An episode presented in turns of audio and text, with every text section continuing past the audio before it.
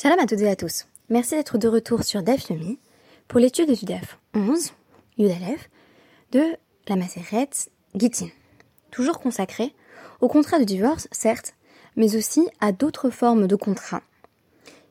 Il est notamment question de déterminer qui est habilité à les signer. Peut-on faire apparaître des signatures de non-juifs sur certains documents Ou des personnes qui sont affiliées à des courants proches du judaïsme, mais qui, malgré tout, se sont dissociés de ce que l'on peut appeler le judaïsme des pharisiens, c'est-à-dire celui des sages de la Guémara, ces coutumes ou samaritains peuvent-ils également signer des documents? Si oui, dans quelles conditions?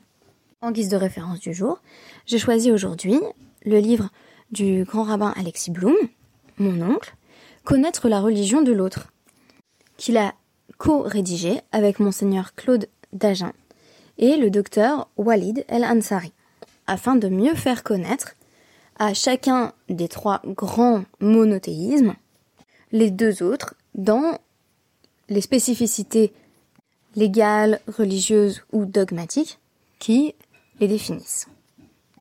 Le but de cet ouvrage, c'était notamment d'être utilisé dans la formation des jeunes imams, prêtres et rabbins, qui vont avoir à travailler à un moment de leur carrière dans l'interreligieux et par conséquent, il est en quelque sorte un prérequis que chacun connaisse bien les traditions de euh, ses frères et sœurs dans d'autres religions.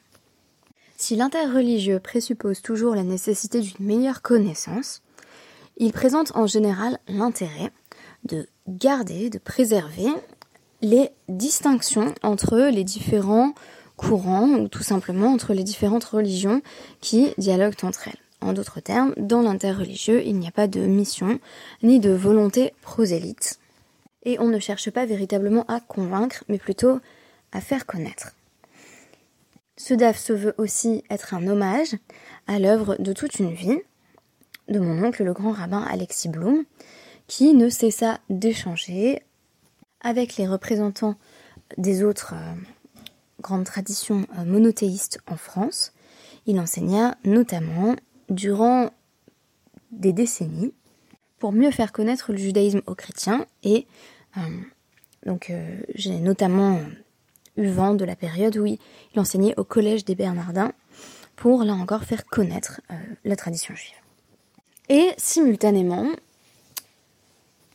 Tandis que je regardais euh, aujourd'hui une, vidéo YouTube, euh, la publicité qui m'a été recommandée, donc le message sponsorisé, était euh, tiré de One for Israel, donc les Juifs pour Jésus. Jews for Jesus, qu'on appelle d'ailleurs plus facilement en France les Juifs de Jésus, donc une sorte de promotion euh, du Nouveau Testament sur la base de celui qui est toujours appelé euh, le Mashiach. Donc évidemment, on donne une coloration juive à ce qui euh, n'est autre que le dogme chrétien, mais adressé aux juifs, cette fois-ci bien entendu, dans le but de les convertir. Donc je me suis dit, on a deux démarches qui sont extrêmement différentes. Une démarche dans laquelle on veut dialoguer mais maintenir clairement les différences, tout en créant des passerelles. Et l'autre démarche dans laquelle on souhaite en réalité emporter l'assentiment de la personne que l'on a en face de soi. Et cette question du rapport à l'autre, elle est véritablement au cœur euh, d'une Mishnah que j'ai souhaité étudier dans le DAF 11 de la Maseret Gittin, où on nous parle du Kouti. Le Kouti, un peu comme un juif messianique, est à mi-chemin entre le juif et le non-juif.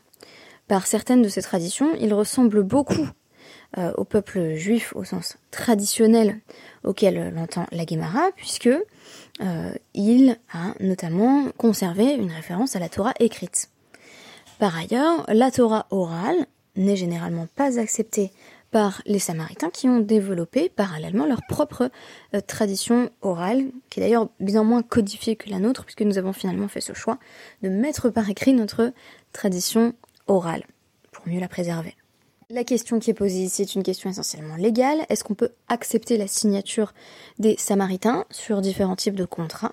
En d'autres termes, est-ce qu'ils sont jugés fiables, notamment pour ce qui est du respect de nos grandes institutions? Par exemple, est-ce qu'ils croient au divorce tel qu'il est formulé par les Juifs?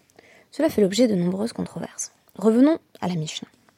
Matitin Kolget, Sheyeshelav Ed Kuti Tout document sur lequel il y a la signature d'un samaritain, donc on doit avoir deux signatures, et a priori il s'agit de la signature de deux hommes juifs qui sont considérés comme des témoins cachers, c'est-à-dire qu'ils ne font pas d'entorse à la loi.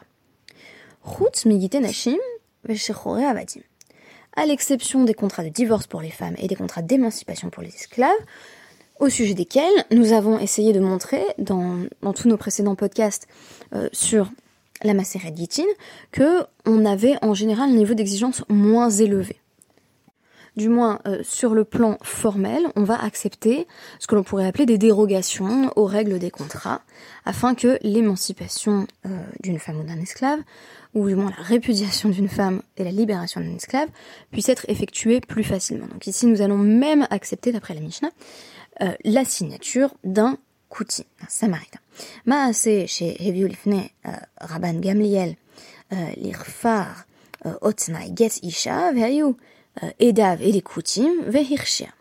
Il est même arrivé que euh, on a présenté devant euh, Rabban Gamliel euh, lorsqu'il était au village de Kfar Otnai un contrat de divorce sur lequel les deux signatures étaient des signatures de Samaritains, et Veirshir, il a rendu cachère. Donc il a dit, cette femme peut divorcer même sur la base du témoignage euh, de Samaritains. Donc là, toute la question, ça va être celle de ce qu'on appelle en anglais les boundaries. Quelles sont les frontières entre le même et l'autre Quelles sont les frontières entre le juif et le non-juif quand il est question d'une figure liminale telle que le Samaritain, le Kouti qui reconnaît une partie de notre tradition et, pas l'autre donc la question de la Gemara, ça va être d'attribuer euh, notre Mishnah du moins la première partie, à euh, donc l'un des, des Tanaïm, donc l'un des, principaux enseignants de la Mishnah.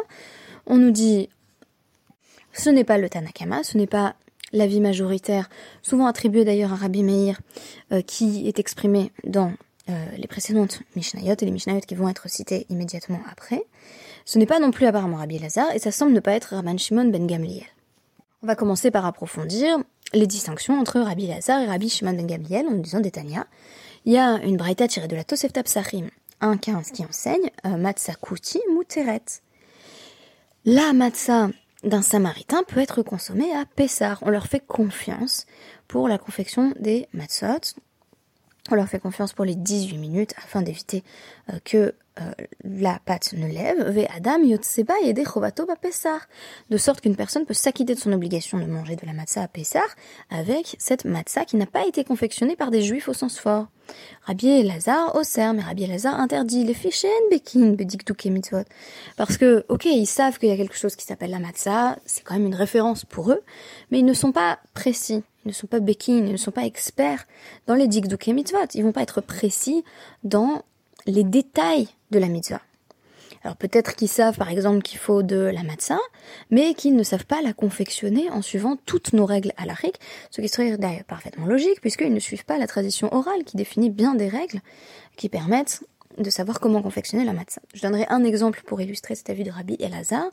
Euh, quand j'étais enfant, euh, ma, famille, qui n'était pas vraiment des samaritains, mais qui en tout cas euh, était ben, ma famille maternelle était des juifs qui s'étaient convertis au christianisme et avaient gardé quelques fragments de pratiques juives, euh, acheter de la matzah ashira euh, pour tous les sdarim. Bon, il n'y avait pas vraiment de seder, mais il y avait un moment où on mangeait que euh, que de la matzah euh, à la maison. Donc on avait des, paquets de ce qu'on appelait les, galettes de matzot, euh, la bienfaisante. Et en fait, même les premiers jours, on allait manger, donc ce qui chez les séfarades est autorisé, la matzah ashira, qui était une matzah avec avec un peu de vin et de jus de fruits.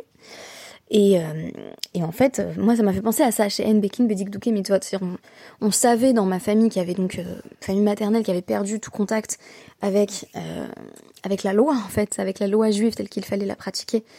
Euh, on savait encore qu'il fallait manger quelque chose qu'on appelle des matzot, une sorte de concept, et en même temps on savait pas du tout comment le faire, de sorte qu'on mangeait pas euh, la, la euh, qui, qui est susceptible de nous permettre de nous acquitter de notre obligation au CDR, on mangeait de la matzah ashira qui ne permet pas, même à des séfarades d'ailleurs, de s'acquitter de l'obligation de manger de la matzah le premier jour de Pessah.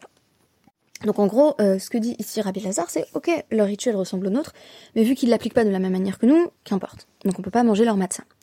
Rabbi Shimon ben mitzvot Très intéressant, c'est sans doute la phrase qui m'a le plus euh, interpellée aujourd'hui.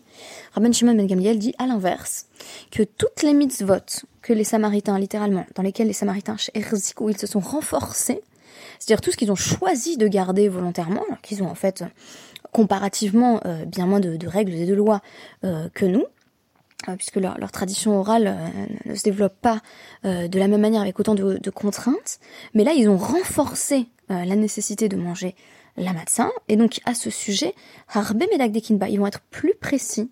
Nouveau digdouke medagdekin, il s'agit de la même racine cette fois-ci quadrilitaire. Ils vont être plus précis, ils vont être plus méticuleux dans l'observance de ce commandement de matzah qu'ils ont choisi de garder. Ils terment Israël encore plus que les juifs. Et oui, parce que les juifs euh, ils ont en fait finalement, on va dire 613 mitzvot. Euh, personne n'a jamais à appliquer 613 mitzvot, euh, même dans le cours de, son existence entière. Euh, ne serait-ce que parce qu'il y en a qui sont facultatives, il y en a qui ne concernent pas tous les juifs. donc on n'a pas véritablement 613 mitzvot, mais en tout cas on a de, nombreux détails et de nombreuses xérotes. Des, des, décrets qui viennent se surimposer aux mitzvot existantes et le développement d'une tradition orale fait que on, en fait, on a une forme de tendance à désabsolutiser euh, des mitzvot qui peuvent sembler absolument essentiels euh, dans le cadre de la tradition des Samaritains.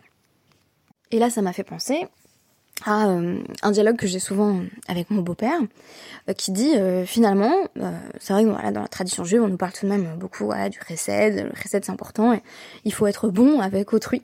Et pourtant, eh bien, ce sont plutôt les, les grandes figures de chrétiens euh, qui se sont spécialisés finalement dans euh, une forme de mise en application très absolue euh, de ce que pourrait vouloir dire le chesed même au sein de notre tradition. Donc ça veut dire, comme ils ont, si on voulait être méchant, on dirait comme ils ont gardé que ça, ben ils le font très très bien, ils le font vraiment mieux que nous. Et il disait, euh, c'était l'argument de mon beau-père, je sais, sais pas jusqu'où ça se tient, mais je voulais l'exposer ici. Euh, chez les Juifs, il y a très peu d'abbé Pierre et de Mère Teresa en fait. C'est-à-dire qu'on n'a pas une telle centralité absolue euh, d'un commandement ou d'une mitzvah par rapport aux autres parce que euh, les commandements, les mitzvot sont intégrés dans un système d'ensemble. S'il y avait bien entendu euh, quelques super mitzvot, on, on pourrait mentionner notamment l'étude, bien entendu, puisque c'est un peu la clé qui permet de, de tout comprendre et de tout pratiquer. Euh, on pourrait en mentionner d'autres. J'ai parlé du devoir d'enterrer les morts euh, dans, dans, des précédents podcasts. J'ai parlé également de la brit mila, de la circoncision ou encore du Shabbat, qui sont considérés comme effectivement des mitzvot qui vont avoir la prééminence dans bien des cas sur les autres. Mais en tout cas, on nous dit, ben matzah, ça se retrouve à être une mitzvah effectivement très importante. Il faut absolument manger de la matzah à Pessah, c'est, pas ça qu'on, remet en question, mais ce n'est qu'un élément dans le système. C'est-à-dire, c'est pas plus important de manger de la matzah à Pessah que d'être dans une cabane à Soukot. Euh, et ça va s'intégrer dans, dans, une économie d'ensemble des fêtes où ben, c'est, c'est l'une des mitzvot. Euh, et donc on nous dit, mais là-dessus, euh, les Samaritains, eux, ils ont choisi de garder, et donc ils ont surinvesti euh, les éléments qu'ils ont conservés. Donc, nous dit Rabban Shimon Ben Gamliel, on peut leur faire confiance là-dessus parce que euh, ils ont pris des éléments de notre tradition. On avait d'ailleurs un, un, texte euh, commun, donc le texte de, de la Torah écrite, et a fortiori, ils investissent donc suffisamment cet élément de la tradition pour qu'on leur fasse confiance sur ce point. Donc je me suis dit déjà qu'il y avait deux perspectives extrêmement différentes euh, qui nous étaient livrées ici à travers Rabbi Elazar et Rabban Shimon ben Gamliel. Rabbi Elazar dit non mais même quand ils font la, ce qui a l'air d'être la même chose que nous, ben, c'est quand même pas la même chose que nous. Et au départ moi j'étais spontanément beaucoup plus proche euh, de cette approche, si je puis dire. Et Rabban Shimon ben Gamliel qui dit non mais attends, euh, il y a quand même des aspects de la tradition juive. Je veux dire, on, a beau, par exemple, j'ai toujours une grande réticence à parler de tradition judéo-chrétienne. Je qu'est-ce qui est judéo-chrétien? Il, y, a du juif, il y a du chrétien on n'a pas vraiment une synthèse entre les deux, même si, et c'est bien le problème, le christianisme dit parfois euh, opérer une forme de synthèse de notions qui auraient été trouvées dans le judaïsme. Le problème, c'est quand on commence à parler, à fortiori, de dépassement. Mais là, si on dit, oui, mais en fait, il y a des aspects que, les chrétiens, par exemple, ont gardé de notre propre tradition religieuse, et ils ont tellement mis l'accent là-dessus, que, bah, on peut dire, sur certains points, qu'ils nous ont dépassés, euh, dans l'application de certaines mitzvot dont ils ont décrété qu'elles étaient centrales au sein de leur système.